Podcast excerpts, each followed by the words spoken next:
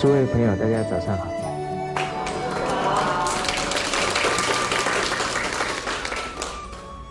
好，今天早上大家有没有把《弟子规》念一遍？有。哦，好，好学近乎智，只要大家持续这一份好学的心呐，道德学问一定可以成就。苏格拉底啊，是西方一位很有名的哲人。那他跟学生第一次上课，他就跟学生说：“今天呢，只教一个动作，也很简单，就是啊，把手摆到前面，然后再往后面摆，啊，就是这样甩手，甩三百下。做完以后呢，他就跟学生说：‘那你每一天呐。’”都做一遍，学生觉得怎么样？很简单。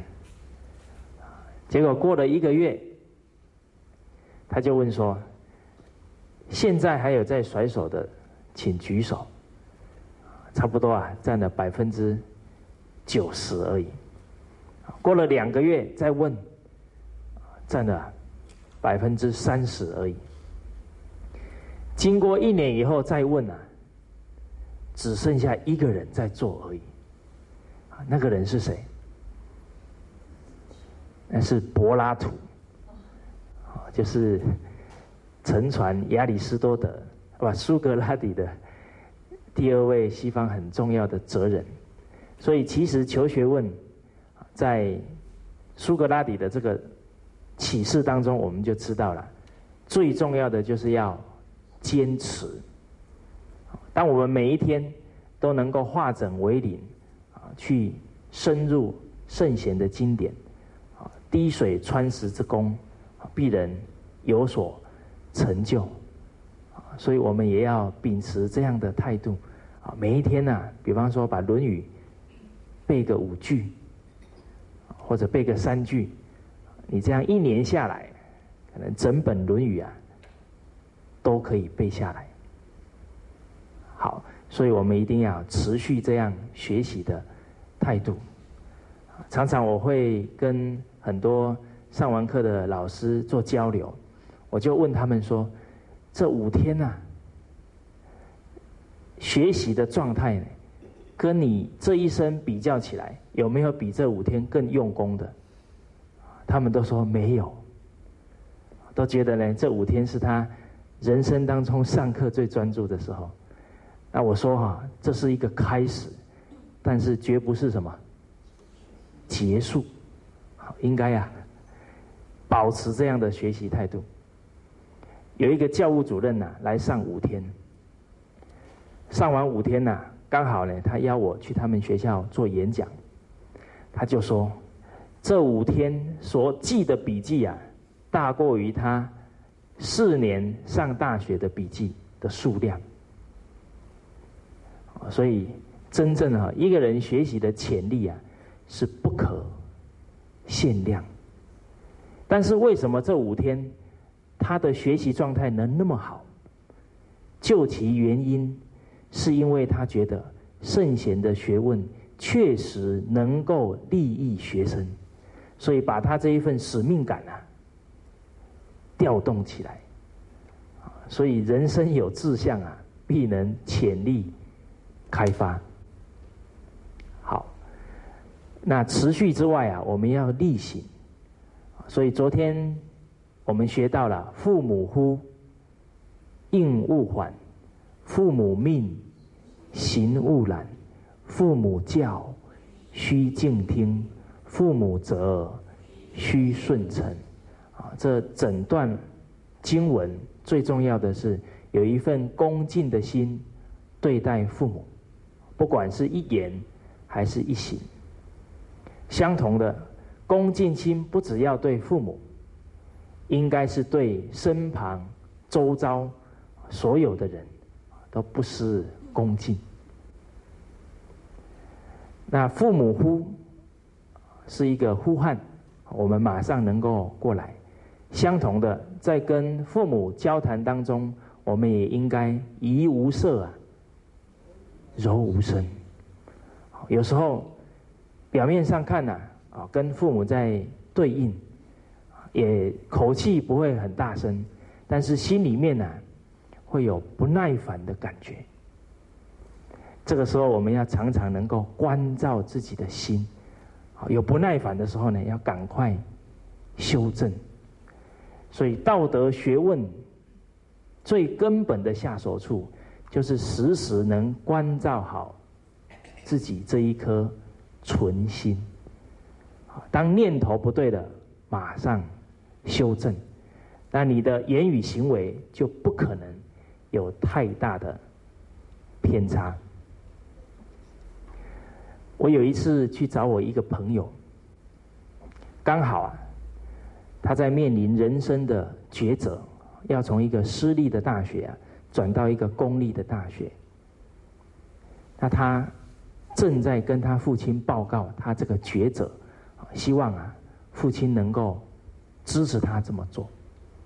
那刚好我进去的时候，他刚好讲到一半。结果我一进门，他就说：“你先请坐，我先跟我父亲啊把话说完。”那时候我坐在旁边，看到一个孩子啊，恭恭敬敬的在跟他父亲报告他现在的工作状况，那种娓娓道来、那种礼敬的态度啊，给我留下深刻的印象。相信他的孩子在。这样的家庭里面熏陶啊，也会是一个翩翩君子。那我们回想一下，我们现在年轻人在做人生的决定啊，有没有去询问过父母的意见？有没有把自己的情况啊跟父母讲清楚，减少父母的什么担忧？假如父母常常心里面都不知道孩子在干什么，那不知道让他多操了多少心啊！所以，真正当一个人对父母很恭谦的时候，确确实实会感动啊身旁周遭的人。除了在家对父母要恭敬，事实上啊，老婆呼啊。太太夫也要怎么样？也要应物还。啊，当夫妻之间言谈非常的相敬如宾，啊，非常的尊重，已经在给孩子啊做最好的榜样。那现在夫妻之间谈话有没有注意到这一点？所以人啊，越熟啊。不能越随便，应该越熟要越尊重啊！所以礼不可失，纵使再亲的人啊，这个礼貌啊要时时提得起来。有一个小朋友刚好听到他妈妈在讲话，讲完以后，妈妈把电话挂掉，他儿子啊就跟他说。妈妈，你刚刚是不是在跟爸爸讲话？你看他儿子从母亲讲话的口气呀，就可以知道一定是跟爸爸讲话。为什么？母亲在跟先生讲话都是什么口气？好不好？所以这个母亲一听，心里惊了一下。哎呦，你看。我们对先生的态度啊，小孩都可以辨认出来，所以要调整一下。有时候看到手机啊显示是先生的，一拿起来，喂，干嘛啦？哦，你看这个口气，孩子就就能够辨别出来是爸爸打的。所以这母亲啊，马上修正。啊，刚好呢，当天呢，他的先生又打电话来了，他就很很有礼貌，他说。喂，你好，他先生说：“对不起，我打错了，把他挂掉。”结果他又打过来，哦，他先生说：“哦，是你吗？” 哦，所以啊，当我们的态度一修正啊，家庭就会修正过来。所以不要小看了一个言语的态度。刚好这一次过年，我们有一些老师啊，拿着我在香港啊讲的《幸福人生四十集》，拿回去故乡啊，给他一些同学看。啊，其中有一位，他回到宁波去啊，就去找他的同学。啊，一边在看的时候啊，因为这一位同学他先生呢没有回家，刚好公司在忙，所以他这位朋友的先生呢，除夕夜忘了打电话，结果呢，又怕被太太骂，又撑了两天。好大年初二想打，又想想说：“哎呀，一定会被骂，就一直拖，拖到初五的时候啊，才打回去。刚好呢，正在看《幸福人生》讲座，看完的时候，就看到一半啊，他先生打过来，一接起来，他先生呢有点诚惶诚恐，怕说一定被他太太骂。啊，他先生说：“对不起，我现在才打电话回来。”他太太马上说：“哎呀，你辛苦了，连过年都没得回家。好，我们很感谢你啊，在外面辛勤工作。”哦，他先生听了怎么样？觉得怪怪的。然后挂完电话呢，过没多久，他先生又打电话过来，他说：“你还是骂我几句吧，我心里好受一点。”哦，所以这个夫妻相处啊。会直接影响家庭气氛，所以夫妻关系要好，一定是从言语的态度开始啊做起。好，父母命行勿懒，那我们对父母交代的事啊，不可以失信。相同的，对妻子儿女已经答应的事啊。我们也要言而有信。当我们言而有信呢，孩子对我们就会非常尊敬。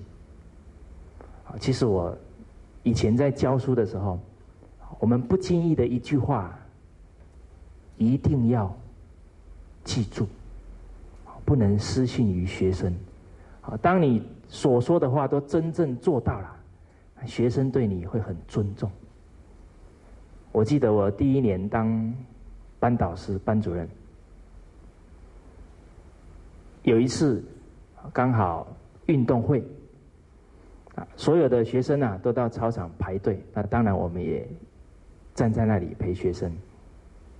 我刚好有东西要拿，就走回办公室，结果刚好撞见了一位家长。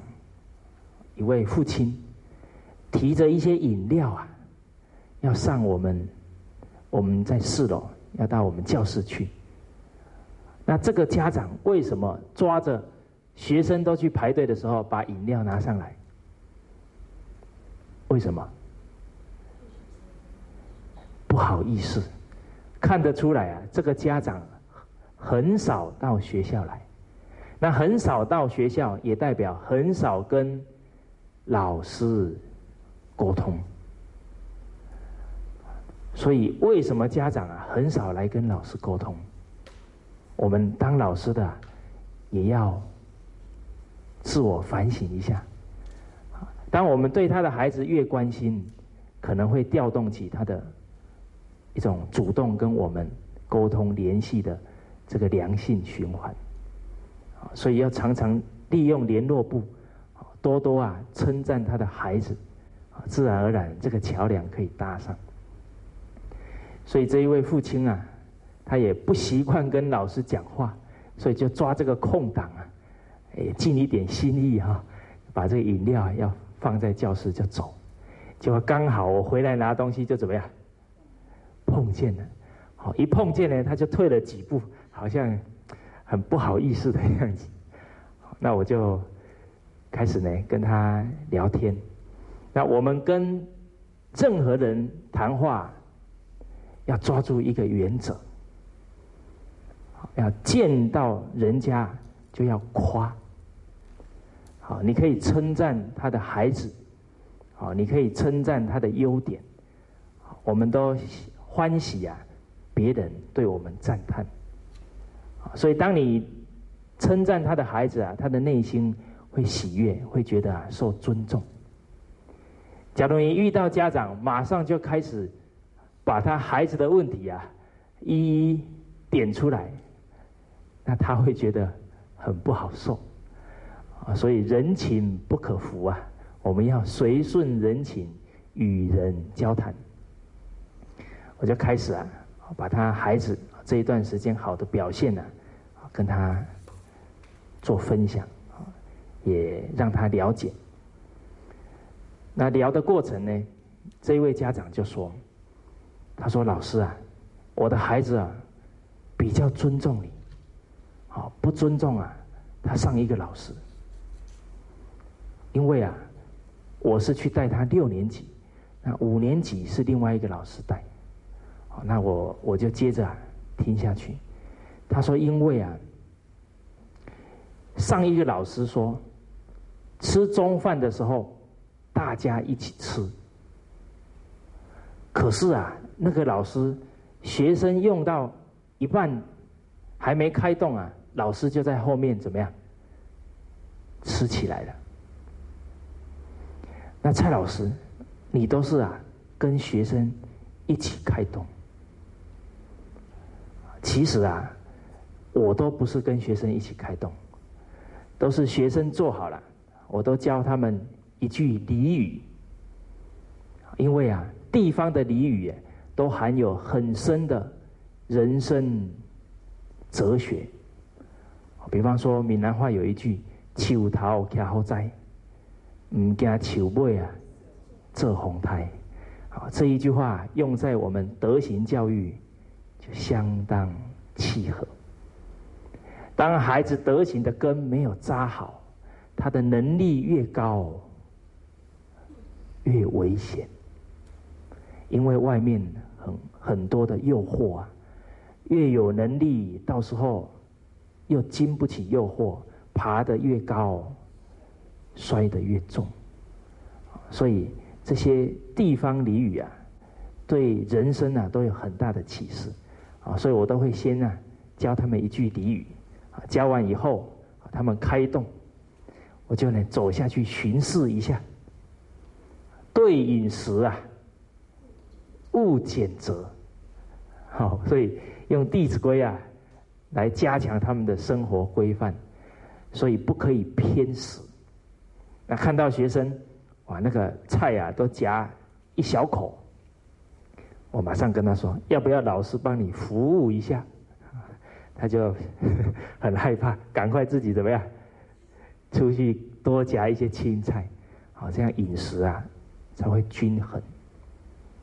好，所以往往啊，我们坐到讲桌上去要开动的时候，已经有两三个学生怎么样吃饱了。所以我们不经意的一句话。学生都看在眼里，记在脑里。当你所说跟所做言行一致啊，才能真正赢得学生、赢得小孩的尊重。好，父母教，须敬听；父母责啊，须顺承。这个顺啊，我们要理解一下。所有父亲的责罚，父亲的要求，我们是不是通通要顺着他做？因为在这几十年当中啊，很多人对中国文化有误解，他会觉得我们儒家说啊，孝顺孝顺就是什么都要顺，那个是愚孝。这样讲有没有道理？其实啊，讲这样话的人啊，他可能连一本经典啊都没有从头看到尾。中国圣贤绝对不是这样教。这个顺啊，有两种情况：当父母责所责备我们的事都是正确的，那我们要赶快啊，记住，好好的去落实。所以这个时候要顺。当父母的责罚跟要求是不对的，这个时候不要当面顶撞，要懂得顺势而为。这样目前的状态呢，你马上顶回去，只会让父子之间冲突更大。所以我们先退一步，再做打算，等待好的时机啊，再跟父母沟通。所以《弟子规》后面讲到：“亲有过，见使根；怡无色，柔无声。”啊，所以中国的孝顺，这个顺绝对不是所有父母的要求我们都去做，要先分辨对错，要用理智啊去孝顺。所以当父母有过失，我们没有去劝呐，那是陷父母于不义，那就不是我们为人子应该有的态度了。好，除了父母教。须静听啊，老师教也要须静听。所以一个人能不能有很好的道德学问呢？除了要有好老师之外，更重要的一个因素啊，是自己的学习态度，一定要有虔诚恭敬的心。对老师，绝不可以阳奉阴违。所以学问有多大的成就啊，可以从恭敬心中断出来。所以一分沉静，就得一分利益；十分沉静，就会得到啊十分的。第一，因为老师所吩咐交代的每一件事，很有可能我们还不能够完全了解。打一个比喻啊，学问假如像二十层楼，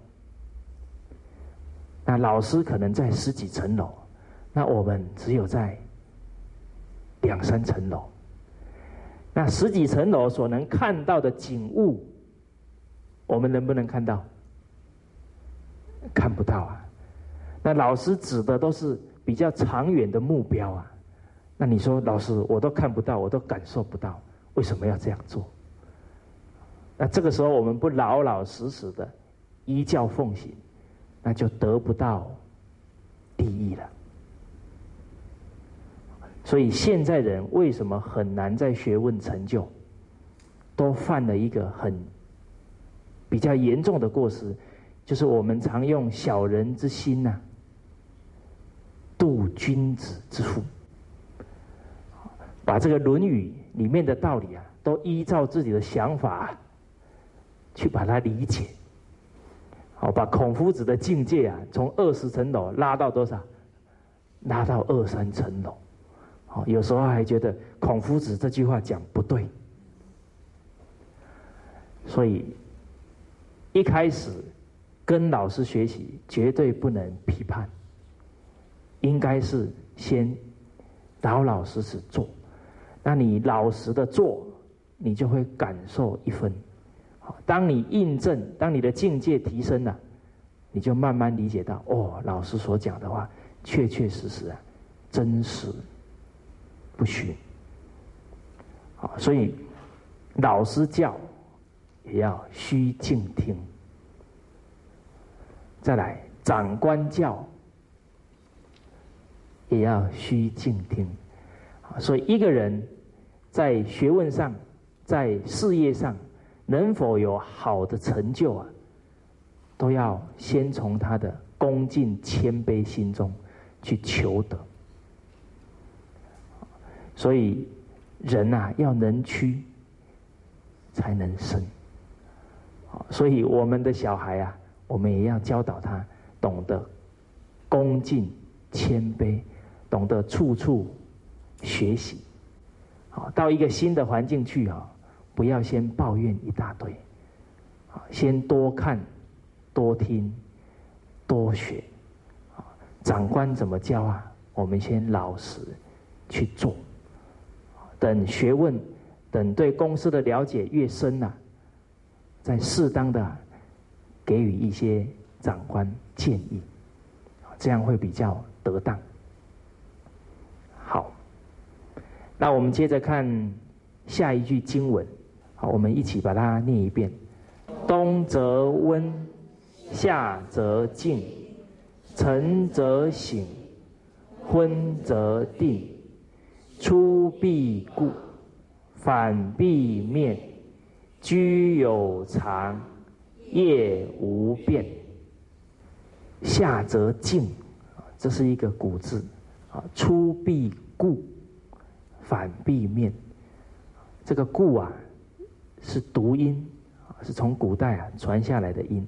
那现在一般我们的口语都读告，故跟告都可以。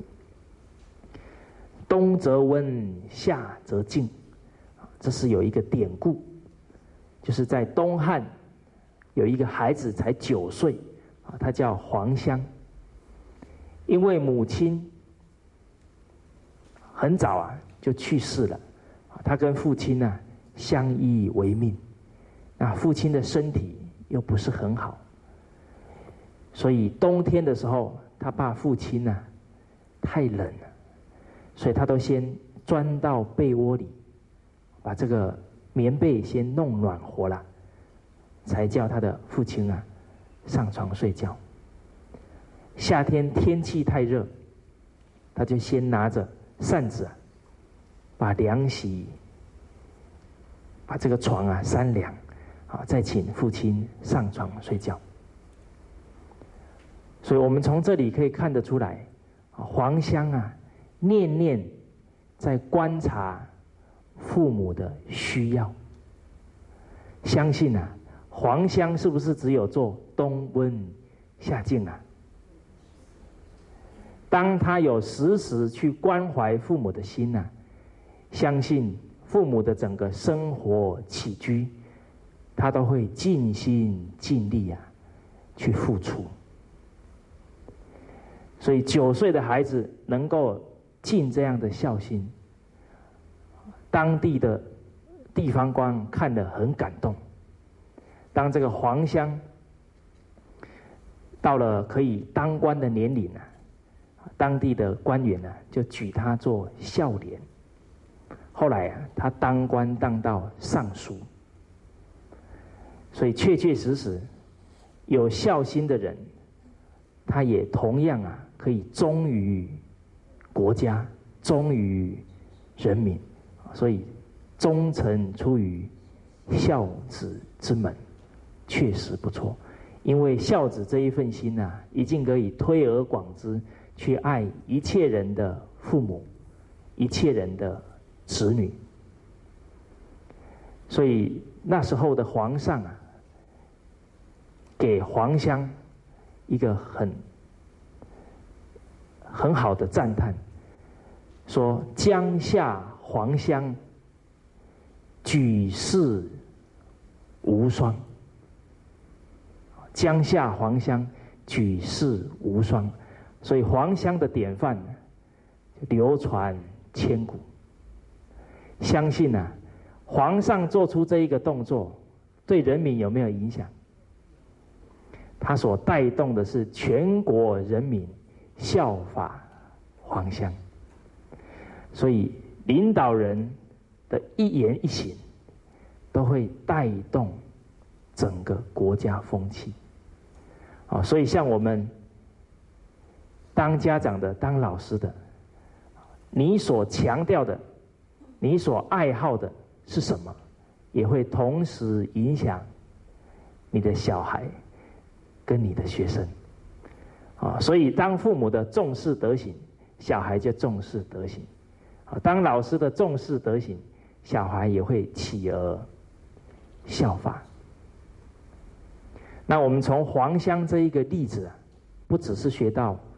冬温夏静，更重要的是要体会到黄香的纯心。纯心是它的本质，那冬温夏峻是他的行为，他的形式，本质啊，绝对不会因为时代而改变。形式呢，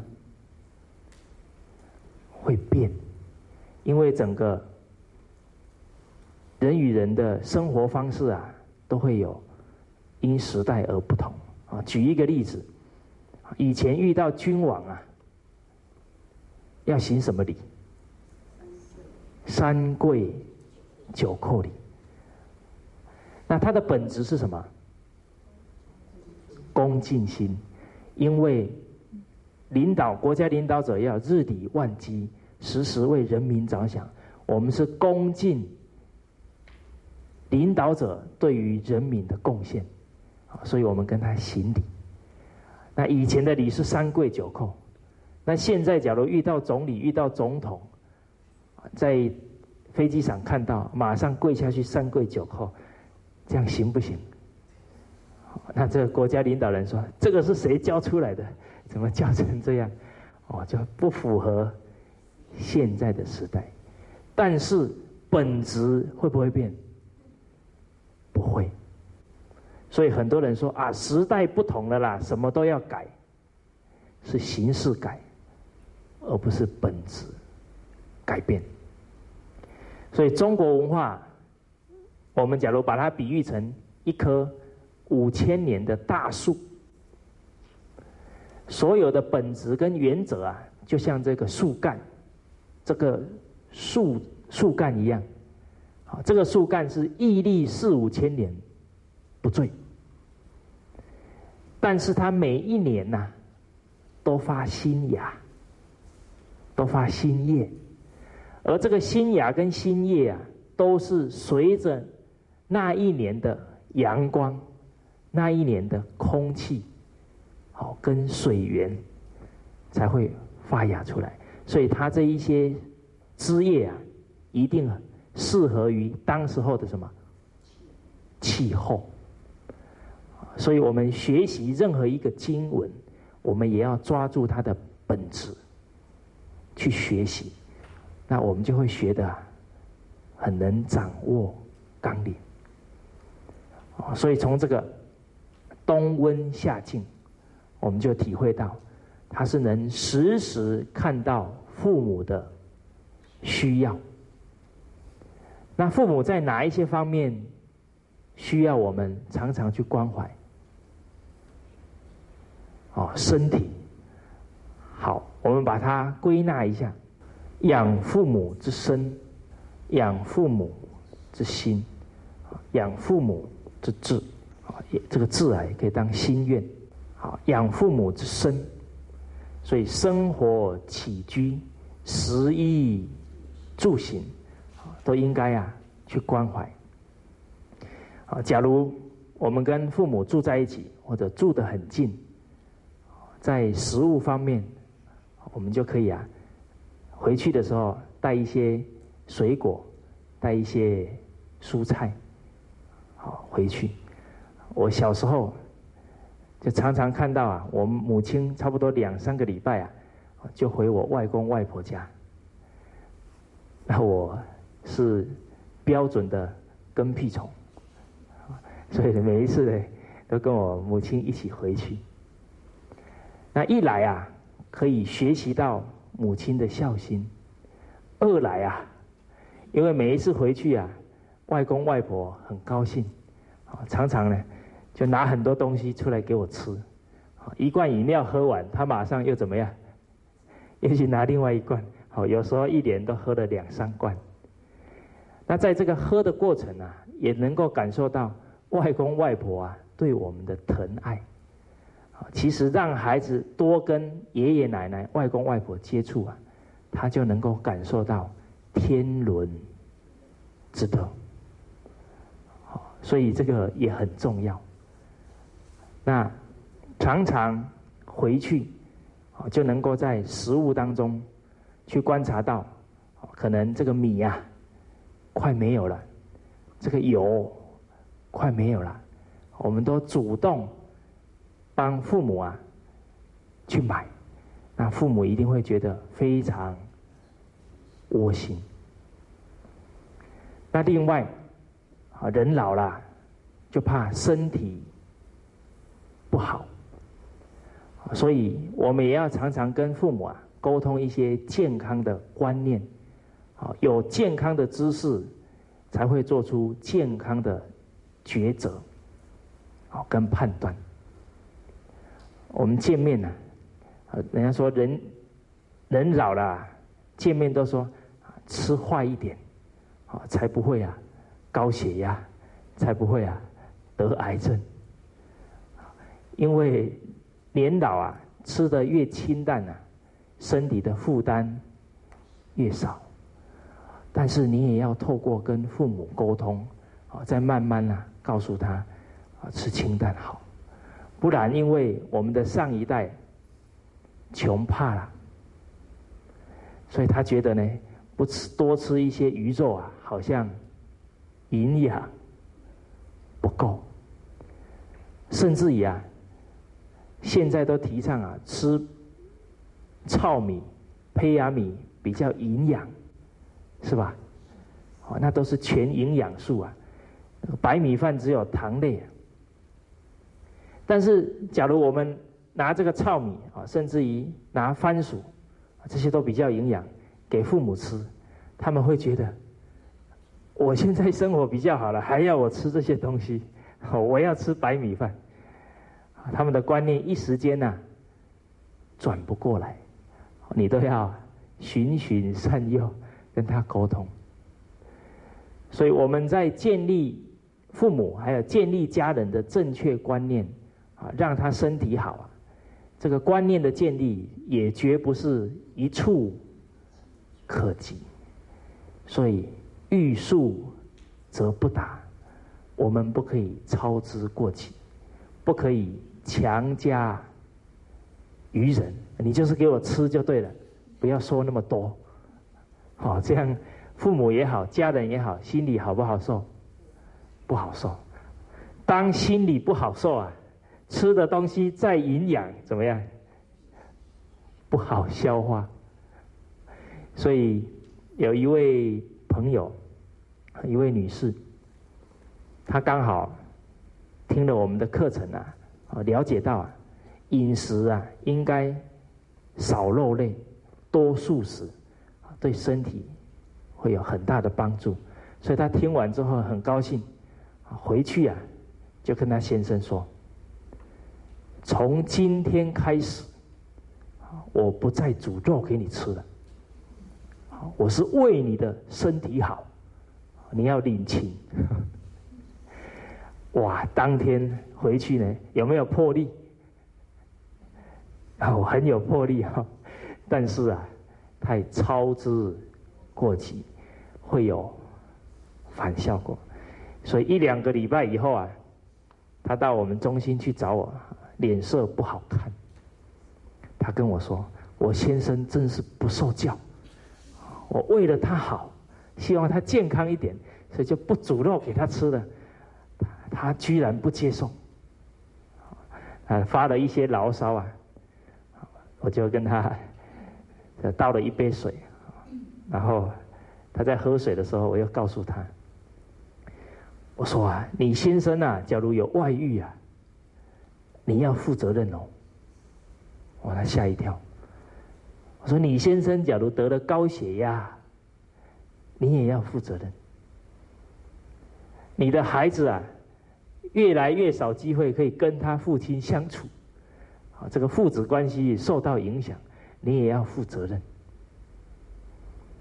我越讲啊，他越纳闷，哟，怎么会这样？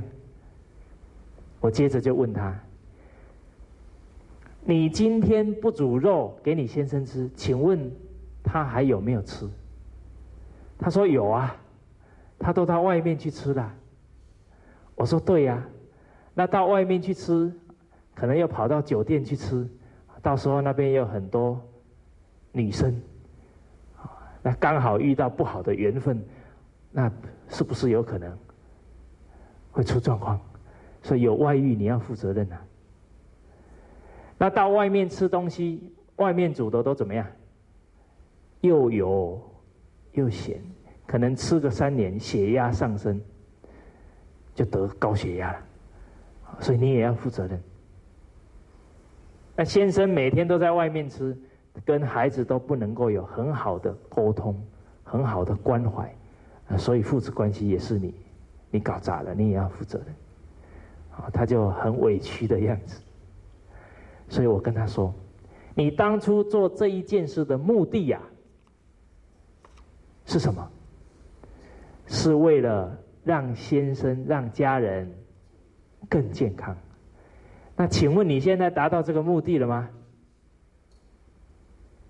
所以人啊，很多时候目标都正确，但是路走到一半啊，都忘记了，都在中途啊意气用事了。所以我就跟他说：“你要让一个人接受一个观念，哦，都不是啊一下子的功夫，所以你要做的不漏。”痕迹，比方说，这个礼拜煮三样肉，下个礼拜啊，把它变成怎么样？两样，在下个月啊，变一样，慢慢减少，让先生啊没有察觉。但是你把肉拿完了，端上来的菜啊，要很好吃，所以你要赶快啊去跟别人学习如何把素食。做的比肉还好吃，哦，你先生一边吃说，嗯，这一套菜是什么？怎么这么好吃？哦，你说这个叫素食什么什么菜？哦，他会对素食啊就更能接受。那另外这一些正确的观念，你就要常常啊一点一点啊去跟他沟通。比方说，我们女人呢就可以发挥。我们的温柔，就跟先生说：“你的健康啊，是我一辈子的幸福，所以你的健康太重要。啊，怎么吃的健康？这个雷九南博士这本书写的很好，哦，或者哪一个专家写的很好，哦，里面有什么观念？啊，你就一句两句慢慢给他灌输进去，他就很能接受。”那我接着又跟他建议，我说有时候啊，你就带你先生啊一起来上课，上完课中午啊就留着跟大家，我们中心这些老师啊一起吃饭。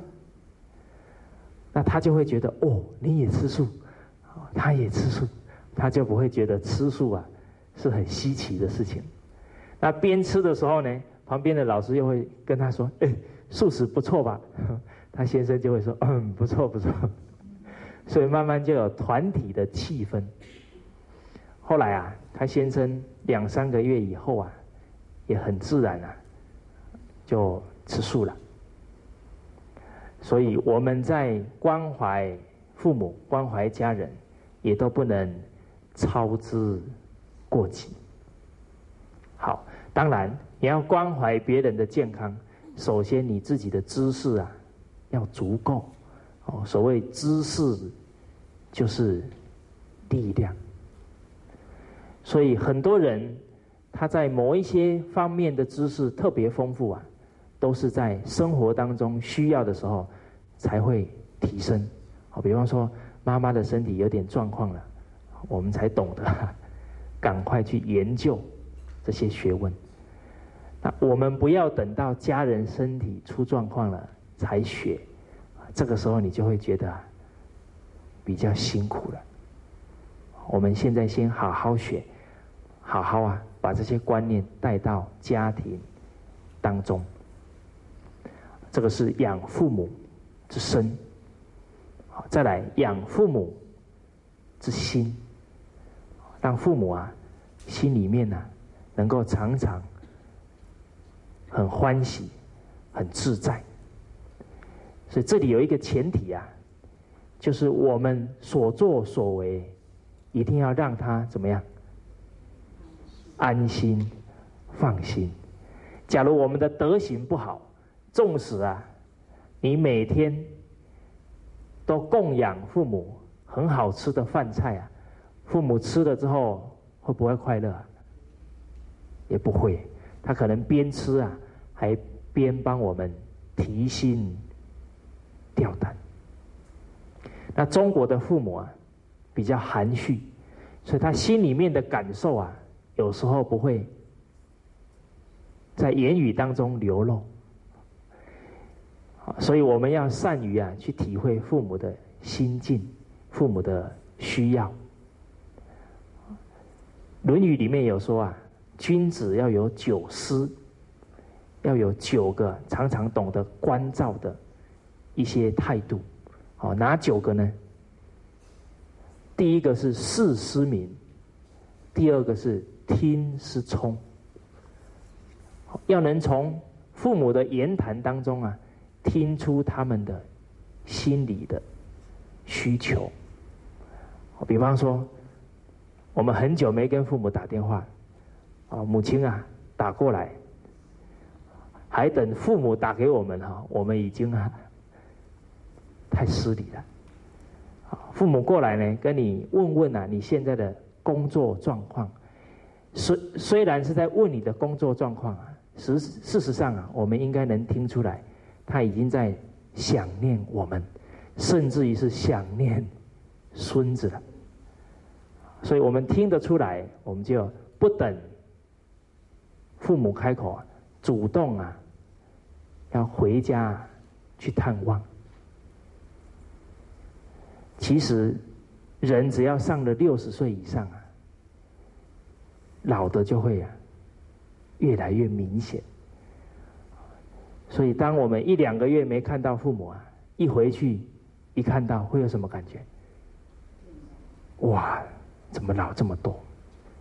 所以，我们要珍惜啊，跟父母相处的机会啊，善体亲心，常常啊，去关怀。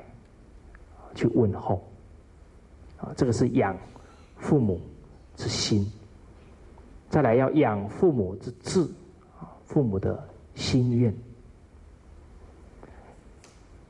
孝经》里面有一句话：“身体发肤，受之父母，不敢毁伤，孝之始也。”所以，我们把身体照顾好啊。这是孝道啊，首要的工作。立身行道，扬名于后世，以显父母，孝之终也。假如我们用自己的德行啊，对家庭、对社会有所贡献，那最高兴、最满足的是谁？是父母，还有老师。这个是养父母之志，因为每一个人其实都有一份善心，希望能啊对社会有所贡献。那很多父母因为全心全意栽培孩子，啊，在很多社会方面啊，他想尽力啊，有时候心有余力不足。而当他的孩子能够对社会有更大的贡献，他会觉得。很欣慰，所以我们在海口有一位老师，他学《弟子规》啊，学了三个多月，而且他是早晚一定念一遍。三个多月以后啊，他主动啊走过来跟我说：“他说蔡老师，这么好的东西啊，不能只有我跟我的孩子得利益，应该啊让更多的。”孩子能够闻到圣贤的教诲，所以他决定啊，要回他的故乡去推广《弟子规》。那他有这样的志向。俗话说啊，人有善愿啊，天必从之。所以人啊，要勇于去承担、去付出。啊，当他那一步跨出去的时候。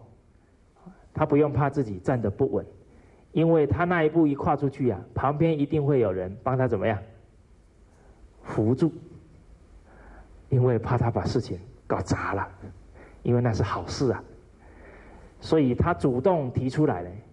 我我们中心很多老师啊，马上把他的教学经验呐跟他分享，好，我马上就把一套啊德育课本，啊七百多个圣哲的故事啊，就送给他，他也很欢喜，就开始教了。刚好上到出则悌，里面有一句经文，叫“视诸父如是父，视诸兄如是兄”。这位老师啊，他本身啊是在航空站上班，所以也没有受过什么师范学院的训练，但是因为有这一份善心，这一份教育的爱心。所以他自己啊，会花很多时间去揣摩啊这一句话怎么教。所以很多的心境啊，是必须透过实际的行为付出啊，才感受得到。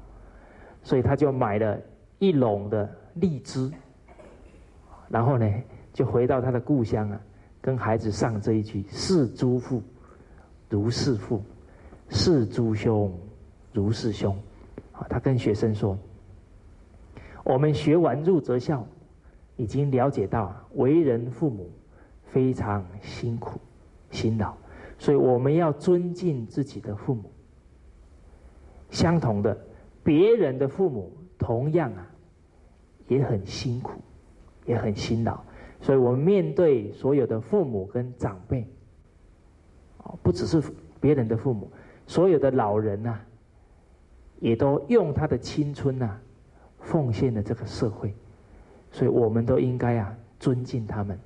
所以视诸父如是父，视诸兄啊如是兄。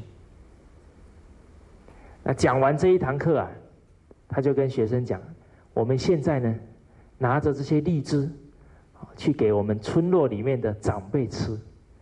那你们拿给他的时候要很有礼貌，啊，跟他们。行礼问好，那孩子听完呢，也很高兴。好，马上啊，这些孩子就一窝蜂啊，在这个村落里面就跑来跑去，这整个村落啊很热闹，整个村落弥漫这什么样的气氛呢？敬老尊贤、敬老爱幼的气氛。相信啊，每一位长辈、长者啊，接到这个荔枝的时候，内心一定是非常喜悦。而当孩子看到这些长者喜悦的表情，一定会烙印在他的心中。往后啊，他在对人恭敬啊，他会生欢喜心。所以那一天。